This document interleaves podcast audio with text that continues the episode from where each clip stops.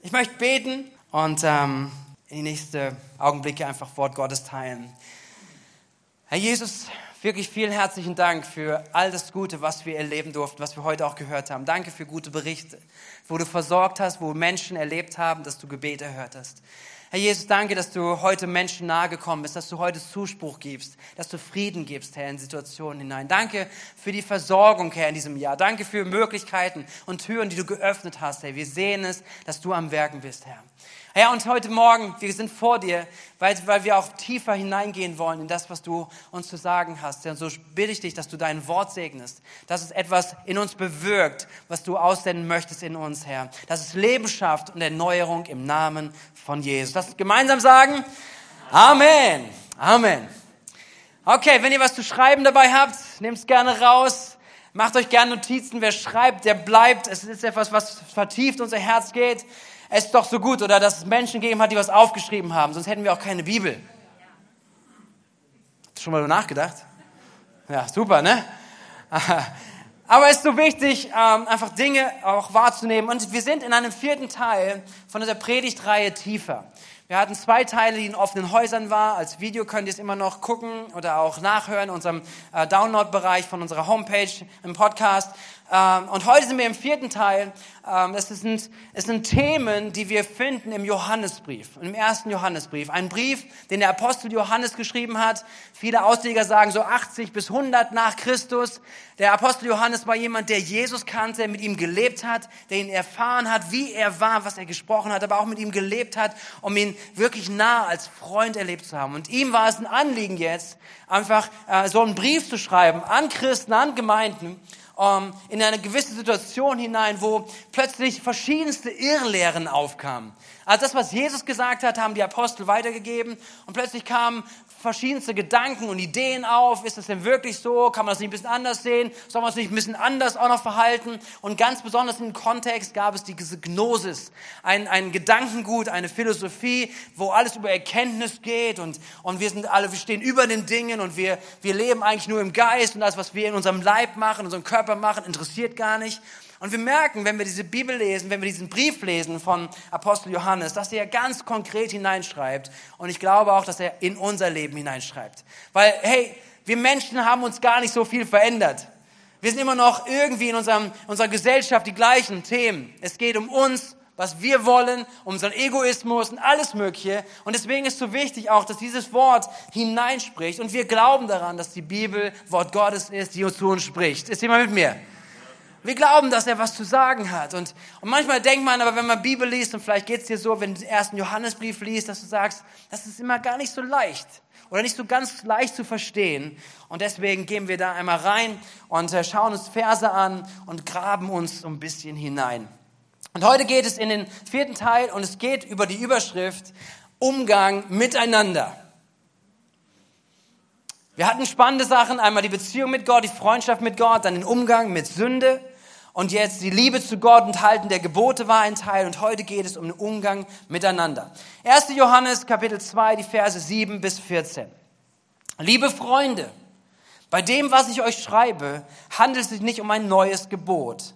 Es ist jenes alte Gebot, das ihr von Anfang an erkannt habt. Es ist die Botschaft, die euch verkündet wurde. Und doch ist das, was ich euch schreibe, auch ein neues Gebot. Neu, weil es das, was es fordert, von Jesus Christus erfüllt wurde und auch bei euch Wirklichkeit geworden ist. Ja, die Finsternis vergeht und die, das wahre Licht hat schon zu scheinen begonnen. Okay, ein bisschen kryptisch, oder? Es geht weiter. Vers 9. Wer behauptet, im Licht zu leben, aber seinen Bruder oder seine Schwester hasst, der lebt in Wirklichkeit immer noch in der Finsternis. Doch wer seine Geschwister liebt, lebt im Licht und bleibt im Licht und nichts kann ihn zu Fall bringen. Wer seine Geschwister hasst, lebt in der Finsternis. Er tappt im Dunkeln umher und weiß nicht, wohin er geht. Die Finsternis hat ihn blind gemacht. Meine lieben Kinder, ich schreibe euch, weil euch eure Sünden um Jesu Willen vergeben sind. Väter, ich schreibe euch, weil ihr den kennt, der von allem Anfang an da war. Ihr jungen Leute, ich schreibe euch, weil ihr den Bösen besiegt habt, den Teufel. Lasst es mich noch einmal sagen, Kinder, ich schreibe euch, weil ihr den Vater kennt. Väter, ich schreibe euch, weil ihr den kennt, der von, Anf von allem Anfang an da war. Ihr jungen Leute, ich schreibe euch, weil ihr stark seid. Das Wort Gottes ist in euch lebendig und bleibt in euch und ihr habt den Bösen besiegt. Was ein Text und wie viel da drin ist. Und da lassen uns hineinschauen, ein bisschen was entpacken davon, weil zum einen dieser, dieser Gedanke, der, der hier Johannes hineinbringt, sagt, es ist zum einen ein altes Gebot. Es ist nicht etwas Neues. Und wenn du dich immer danach ausstreckst, und es gibt ja auch Tendenzen, dass du sagen, wir brauchen was Neues, irgendwie Johannes sagt, hey Leute, entspannt euch. Immer nur nach dem Neuen nachzujagen, hey, es ist alles gegeben. Er sagt, es ist ein altes Gebot, was wir haben. Und worauf bezieht sich Johannes? Der Kontext ist, dass, ähm, dass, dass, dass er mit Jesus unterwegs war und zum Zeit des Alten Testamentes. Lass uns mal kurz hineinschauen. Nämlich, als Jesus gelebt hat, kam ein Gesetzeslehrer zu Jesus und fragt ihn, Jesus, was ist das wichtigste Gebot? Ähm, und Jesus antwortet ihm und sie sind im Gespräch darüber und sagt, liebe Gott von ganzem Herzen, mit allem Verstand, mit allem, was du hast und deinen Nächsten wie dich selbst. Und es kommt diese, diese Gegebenheit, dieses Gespräch zwischen diesem Pharisäer, diesem Gesetzeslehrer und Jesus. Das kannst du nachlesen in Markus 12, die Verse 28 und folgende. Und es geht darum, dass in Bezug zum Alten Testament Jesus schon etwas sagt, nämlich das ganze Gesetz, alles, wenn wir auch die ganzen Bücher im Alten Testament haben, und es ist viel, viele Gesetze, zusammengefasst in diesem einen Gebot. Liebe Gott und liebe deinen Nächsten wie dich selbst. Das ist das ganze Gebot umfasst. Und das ist eine Offenbarung. Dieser, dieser Mann, der damit mit Jesus spricht, sagt, wow, das ist eine Offenbarung, das ist Weisheit, die da durchkommt, die nehme ich an für mich. Und dann greift Jesus das auf, genauso auch in einem Gespräch mit seinen Jüngern, wo Johannes auch dabei gewesen ist. Das wird, äh, können wir nachlesen, Johannes 13, wo Jesus mit seinen Jüngern spricht, kurz bevor er stirbt. Und er sagt ihnen, hey Jungs, ich habe euch noch was zu sagen, was ganz wichtig ist. Er ruft sie zusammen und er spricht zu ihnen, hey, ich habe etwas Neues für euch. Ein neues Gebot gebe ich euch. Was ist es? Ein neues Gebot. Wo, was ist das, was ist das Geheimnis? Woran, woran sollen wir, wonach sollen wir leben? Und dann sagt Jesus, liebt einander. Da dachten yeah, das steht schon im Alten Testament. Was ist denn das für ein neues Gebot? Aber hier merkt ihr, Johannes greift es genau das Thema auf. Er, er schreibt darüber, es ist ein altes Gebot, es ist das, was im Alten Testament schon drinne war, aber es ist auch neu, weil Jesus es hineingebracht hat. Und Jesus bringt eine Veränderung rein. Jesus sagt in seinen Jüngern, liebt einander und nicht nur irgendwie, sondern er sagt, liebt einander so, wie ich euch geliebt habe. Und dann geht Johannes hier in diesem Text darauf ein, er sagt, das hat Jesus vollbracht.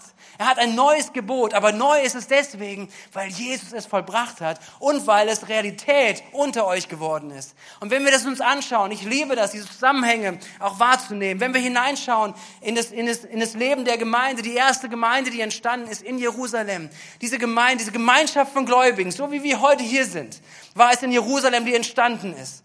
Und diese Menschen zeichnete etwas aus. Alle Menschen um sie herum sagten, diese Leute da, die, wenn sie zusammenkommen, sie sind anders. Was ist die Beschreibung über sie? Sie waren ein Herz und eine Seele. Sie waren in Liebe miteinander unterwegs.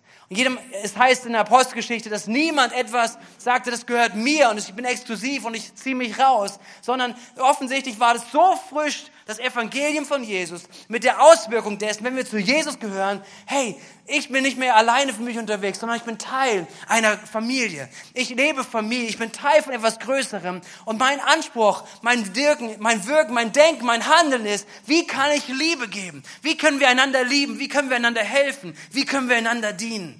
Und das ist, was die Gemeinde von Jesus ausgezeichnet hat. Das hat Johannes erlebt, ganz persönlich, wie plötzlich echt Tausende von Menschen mit, diesem, mit dieser Offenbarung unterwegs waren, mit dieser Begegnung mit Jesus unterwegs waren und eine Gemeinschaft bildeten, die einander liebten. So krass. Und dann sieht er das und das muss er wahrnehmen, dass es Jahrzehnte später nach diesem Ereignis plötzlich Gemeinden gibt, wo plötzlich das nicht mehr im Fokus war. Plötzlich etwas anderes reinkam, Irrlehren reinkamen, die etwas mit sich gebracht haben. Wir, wir können uns das vorstellen, auch gerade wenn es darum geht, Menschen, wir haben die volle Erkenntnis, und ihr habt nicht die volle Erkenntnis. Ja, wir sind besser als ihr. Wir denken besser, wir sind größer als ihr. Und es kommt zu etwas in der Gemeinde, so, so offenbart es sich letztendlich durch dieses Wort, was hier, Paul, was hier Johannes hineinbringt, dass, dass ähm, eine, eine Irrlehre etwas hervorgebracht hat an Streitigkeiten, an Irrlehre, an Meinungen, um Erkenntnisse. Es führte zu Erhebungen und es führte zur Ablehnung. Und das, versteht ihr die Spannung, in der Johannes war? Er hat Jesus gehört, wie Jesus sagte, liebt einander. Er hat es erlebt, die erste Gemeinde, wie sie so miteinander unterwegs war. Und jetzt ist er ein paar Jahrzehnte später und nimmt Gemeinde wahr, nimmt Christen wahr, wo plötzlich etwas anderes ist. Weil es heißt hier im Vers 9, Johannes findet auch deutliche Worte, wer behauptet, im Licht zu leben. Also es gab Menschen, die es behauptet haben. Ich bin mit Jesus unterwegs. Ich folge Jesus nach. Aber dann sich wie folgt verhalten. Er sagt, wer behauptet im Licht zu leben, aber seinen Bruder und seine Schwester hasst, der lebt in Wirklichkeit immer noch in der Finsternis. Bruder und Schwester bedeutet Gemeinschaft, es bedeutet die Familie Gottes. Es ist nicht dein leiblicher Bruder, deine leibliche Schwester, sondern es ist die Familie Gottes, wo wir durch einen Vater Kinder Gottes geworden sind. Wer behauptet, im Licht zu leben, aber sein Bruder oder Schwester hasst, ist ganz schön krass, oder? Und du denkst dir, kann das überhaupt sein? Können Christen denn überhaupt einander hassen? Seid ihr da? Wie nimmst du dich mal manchmal? Was bedeutet es? Es bedeutet, was bedeutet das Wort hassen? Es, hier meint es nicht, dass man mal einen schlechten Tag hat. Ja, vielleicht bist du auf dem Parkplatz immer jemand begegnet und der hat dich nicht richtig gegrüßt und sagst, oh. Ja. Oder jemand sitzt auf deinem Platz gerade, wo du denkst, da habe ich letzte Woche gesessen. Ja, so.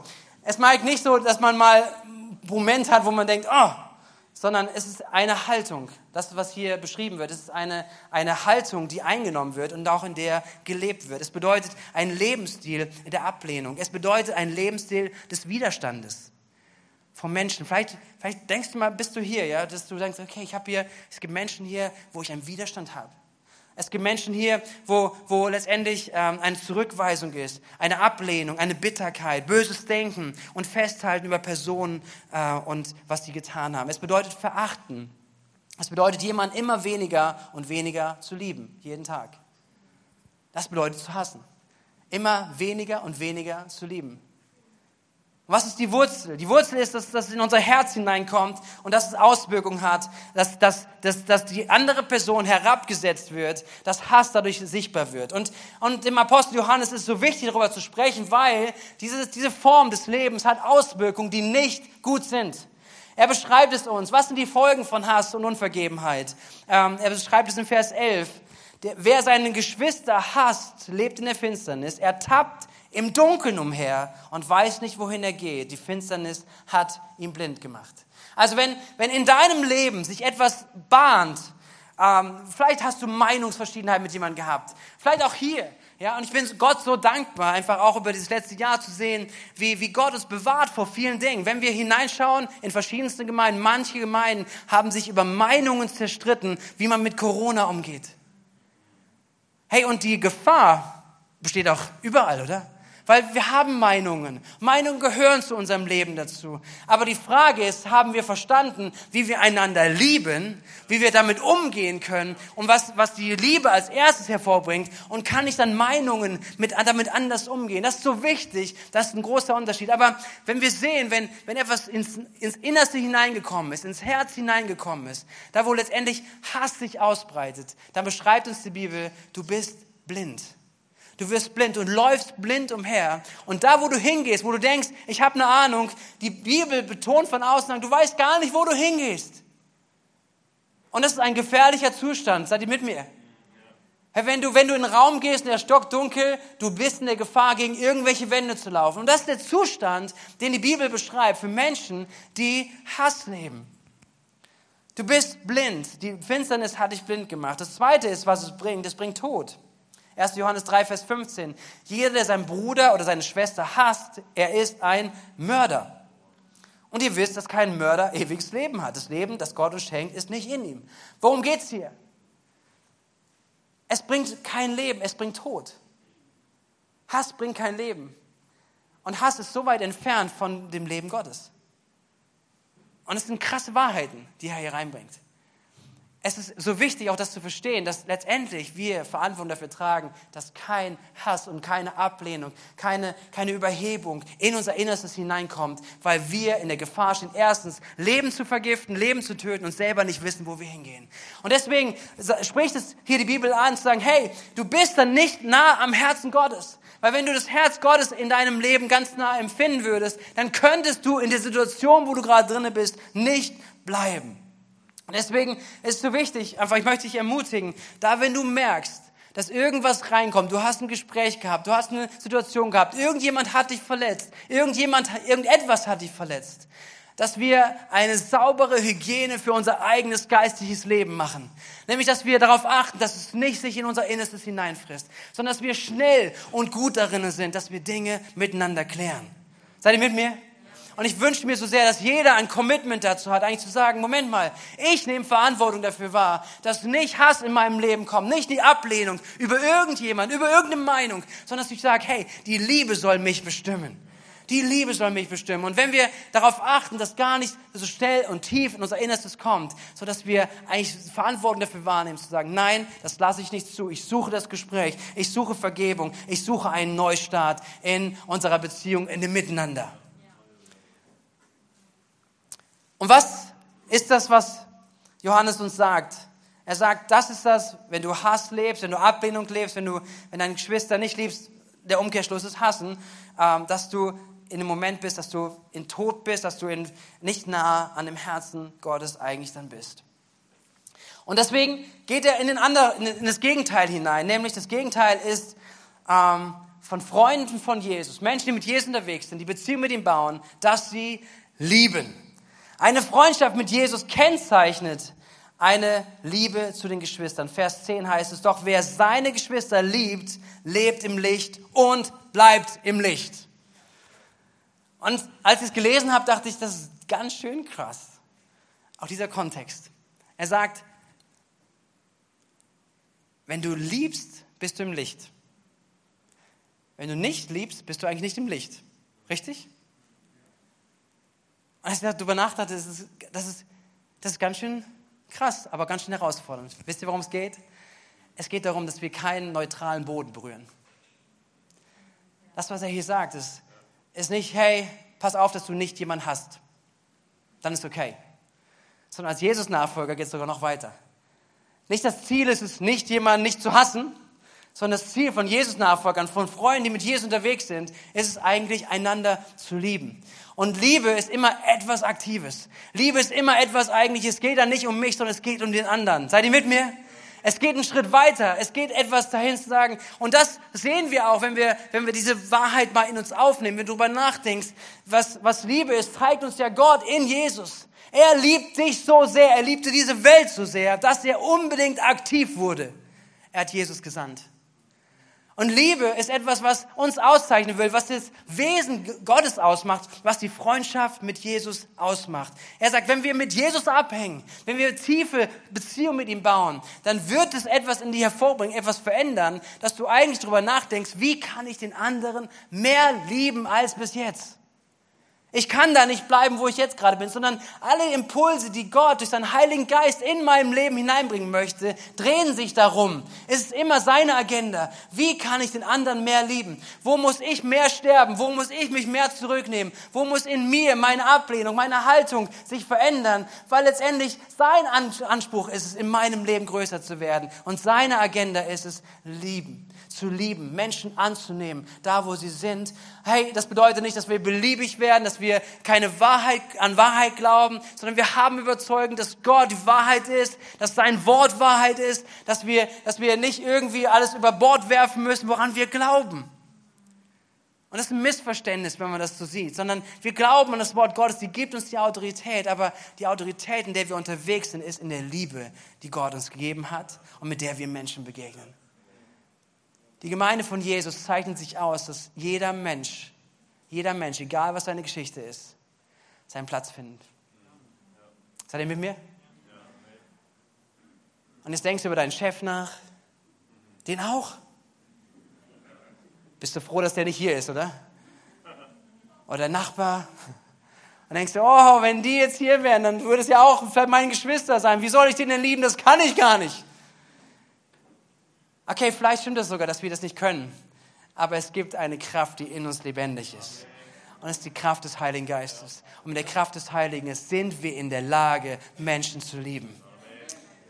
Hey, und ich glaube, es ist so wichtig, dass wir diese Offenbarung wirklich in unserem Herzen wahrnehmen. Das, was, was Jesus in uns hervorbringen möchte, wo er über immer und immer wieder mit dir drüber sprechen würde.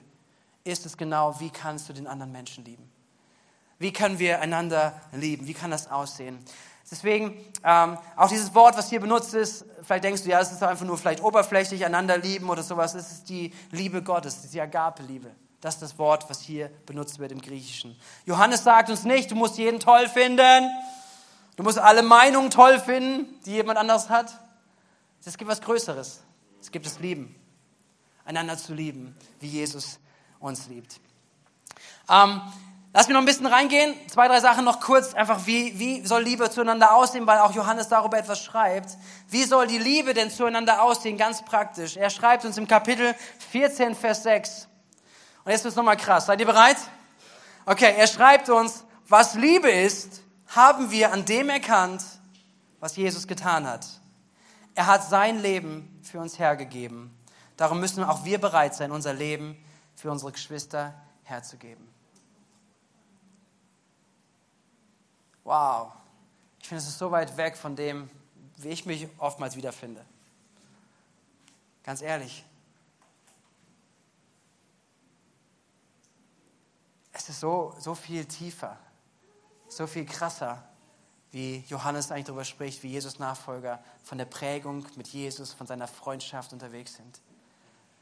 Wer, wer liebt, ist herausgefordert, es ermutigt, so zu leben, so zu lieben, wie Jesus geliebt hat, der sein Leben gegeben hat für seine Geschwister.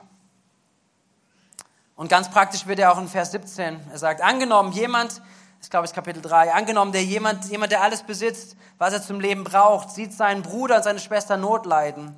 Wenn er sich ihnen nun verschließt und kein Erbarmen mit ihnen hat, wie kann da Gottes Liebe in ihm bleiben? Meine Kinder, unsere Liebe darf sich nicht in Worten und schönen Reden erschöpfen. Sie muss sich durch unser Tun als echt und wahr erweisen. Wow. Hey Leute, da ist so, so viel drin.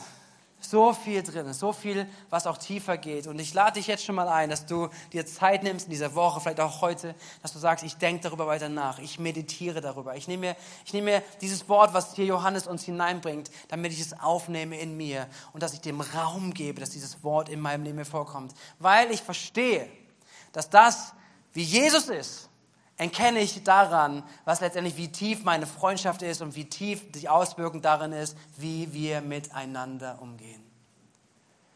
Und ich habe es gesagt im letzten Teil, es geht hier darum nicht, dass wir irgendwie gerettet sind oder nicht gerettet sind. Es geht darum, wie tief unsere Freundschaft, unsere Erkenntnis, wie tief Jesus unser Leben prägt. Und sein Geist, der möchte es hervorbringen. Er möchte es immer hervorbringen, immer, immer und immer und immer. Zum Abschluss noch den letzten Gedanken. Was Johannes hier auch noch macht, ist, dass er einmal weitergeht und er beschreibt einen Konflikt, den es häufig in Gemeinden gibt. Dieser Text, der dann kommt, wenn ich gelesen habe, vielleicht dachtest du, was hat das überhaupt mit zu tun? Meine lieben Kinder, Vers 12, ich schreibe euch, weil euch eure Sünden um Jesu Willen vergeben sind. Väter, ich schreibe euch, weil ihr den kennt, der von allem Anfang an da war. Ihr jungen Leute, ich schreibe euch, weil ihr den Bösen besiegt habt, den Teufel. Denkst du, was soll das jetzt gerade? Das kann man doch überall hinschreiben das macht Sinn und da kann ich drüber nachdenken und ich verstehe vielleicht auch nicht alles, aber warum steht es da? Und viele Ausleger ähm, nehmen diesen, diesen Impuls auf und sagen, hey, es hat damit was zu tun, weil er hier etwas anschreibt, was das Konfliktpotenzial in fast allen Gemeinden ist, nämlich zwei Sachen. Das eine ist Konflikte zwischen Generationen und das zweite ist Konflikte zwischen geistlicher Reife. Er schreibt hier über Ältere, er schreibt über Jüngere. Er schreibt über Menschen, die dazwischen sind. Und diese Konfliktpotenzial ist so krass. Und es ist so wichtig, dass wir das Herz von Jesus darin haben. Dass wir, wenn wir unterwegs sind, wir sind unterschiedlich alt. Und das macht die Gemeinde so spannend. Richtig?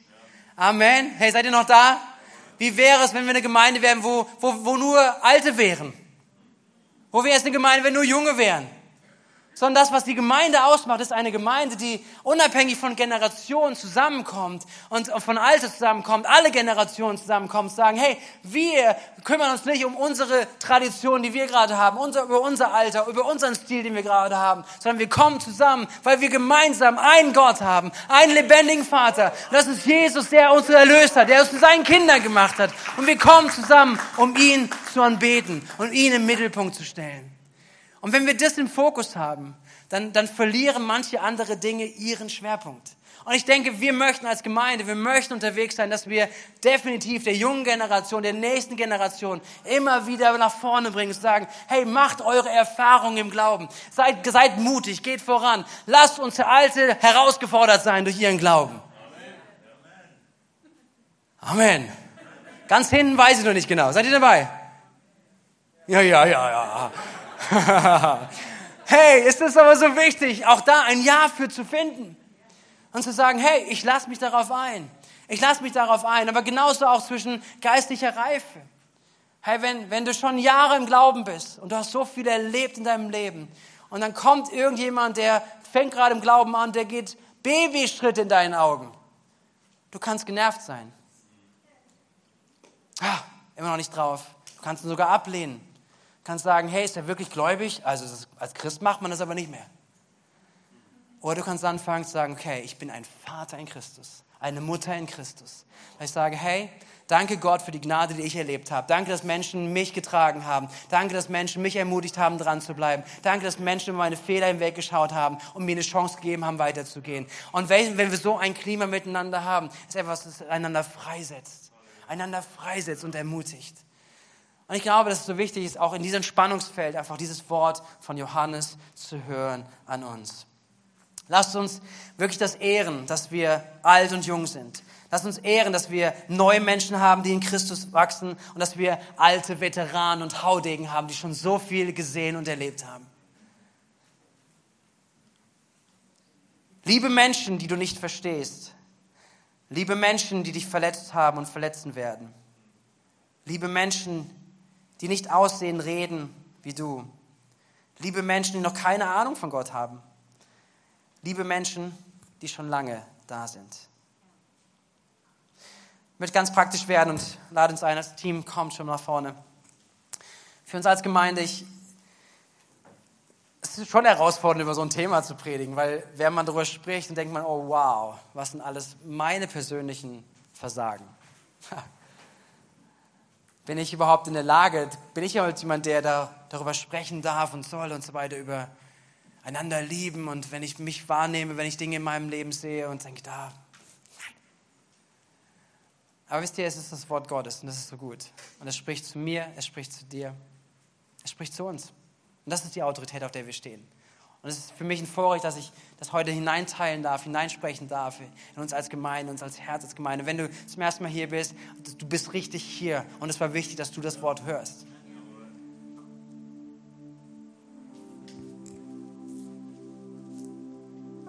Wichtig, glaube ich, ist, dass wir verstehen, dass wir jeder Verantwortung daran wahrnehmen. Ob wir eine Gemeinde sind, die wie die erste Gemeinde Jerusalem davon überfließt, sagen, wie sie miteinander umgehen, ein Herz und eine Seele sind, hat nicht mit zehn Leuten zu tun. Hat nicht mit dem Pastor zu tun alleine. Der kümmert sich, der macht das. Der ist, der ist Liebe und Person. Oh, der macht es.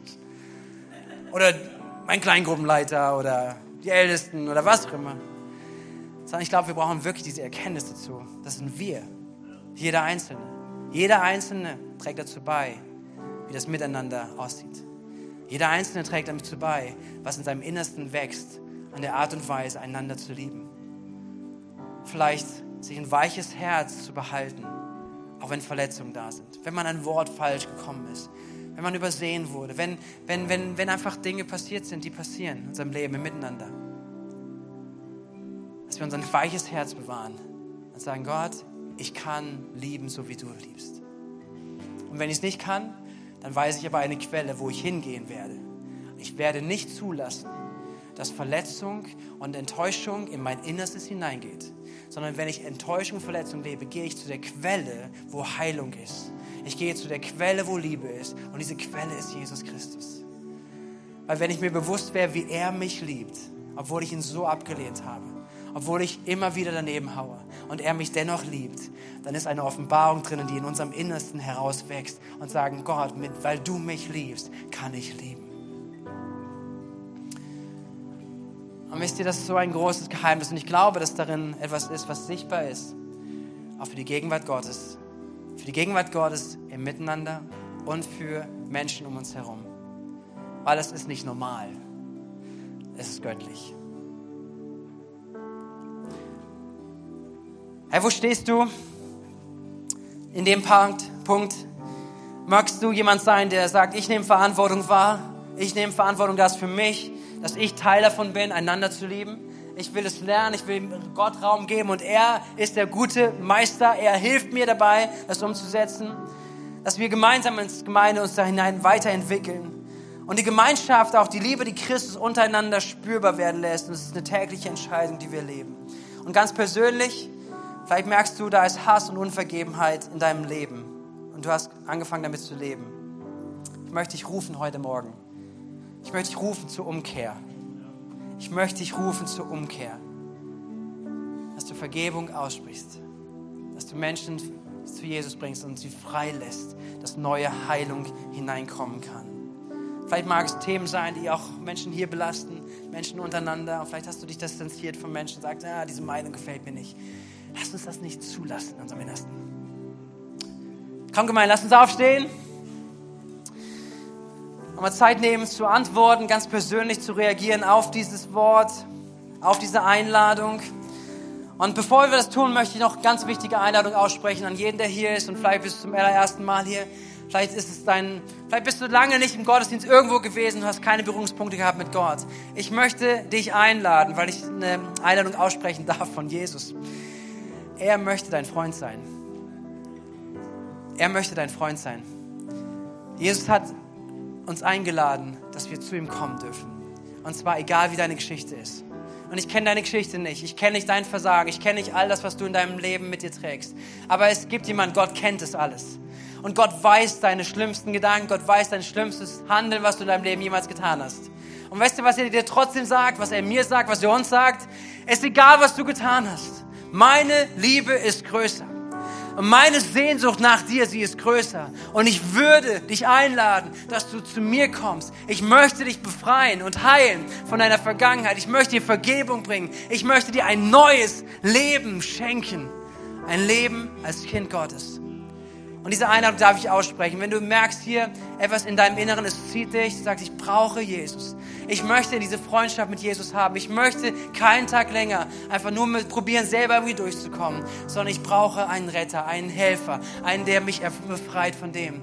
Dass du heute Morgen, dass du eine Entscheidung treffen kannst, Ja zu sagen zu dem Angebot, was er schon gemacht hat.